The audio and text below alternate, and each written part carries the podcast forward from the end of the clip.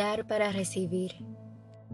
Había un árabe llamado Beremis Samir que podía hacer cualquier cosa con los números.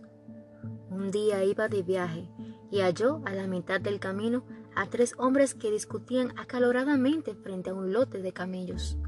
Beremis se detuvo y les preguntó el motivo de la controversia, y uno de ellos le respondió Somos hermanos y recibimos estos 35 camellos como herencia de nuestro padre que acaba de fallecer. Yo, porque soy el mayor, debo quedarme conforme a la voluntad del finado con la mitad de los animales. Este, que es el segundo, debe recibir la tercera parte y aquel, el menor, la novena parte.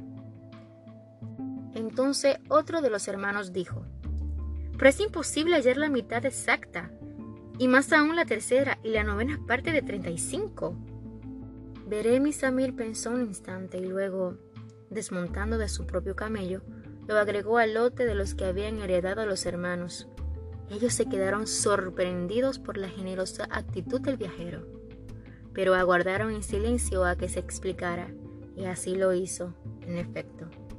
Agregando mi camello a los de ustedes, hay 36 de modo que toma la mitad que te corresponde, y separó 18 camellos para el mayor de los hermanos. Volviéndose el segundo, prosiguió, te corresponde la tercera parte. Habiendo 35 camellos, no era posible que la recibieras, pues la tercera parte de 35 es 11 y pico, y los camellos no tienen pico.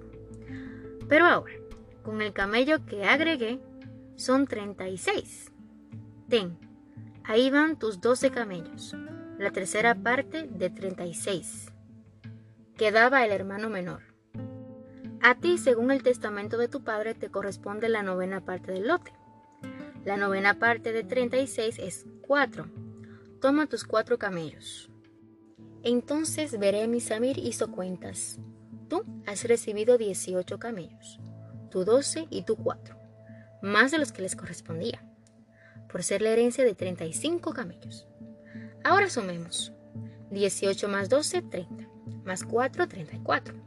Quiere decir que de los 36 camellos sobran dos. Uno es el que yo puse y el otro el que me corresponde por haberlos ayudado a obtener lo que les correspondía.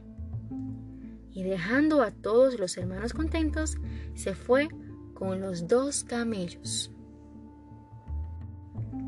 La moraleja que se descubre en este cuento es que todo cuanto damos a otros se entrega a título provisional, porque siempre la vida nos los devuelve con creces.